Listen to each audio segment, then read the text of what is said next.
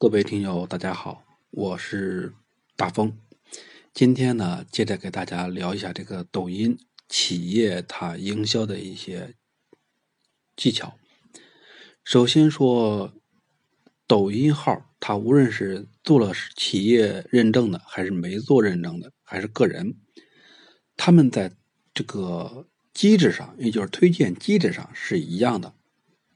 只是说你认证和不认证以后权重可能不太一样，但是呢，他在推荐上，比如说你发布一个新作品，他第一轮给你设置一百个人推荐，把你这个作品推荐给一百个人，看看这一百个人的反应怎么样。然后呢，如果反应好，再把这个作品进行第二轮、第三轮的推荐，看看效果怎么样。这样的话的机制是永远不会变。所以你在做这个企业的时候，也要把握好，给这个号留下第一印象，不要一个开门黑，然后一再往想翻身，可能就比较难了。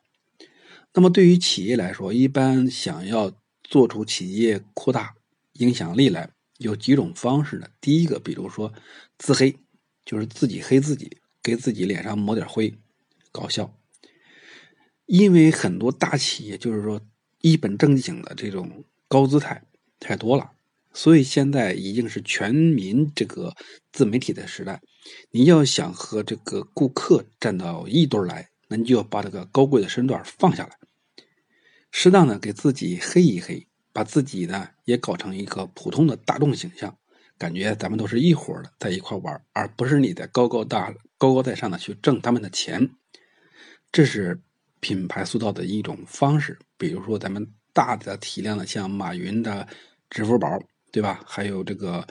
小米，他们做营销的时候呢，在抖音上都是把自己想办法降身段，而不是办法往上提身段。另外一个呢，就是选择这个提的时候，就一定要接地气。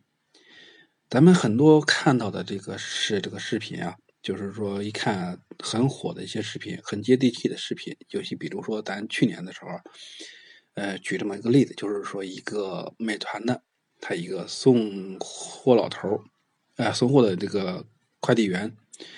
呃，送餐员不叫快递员，他说的这个关于自己的梦想，这个每天是对不对？然后吃着山珍海味那种，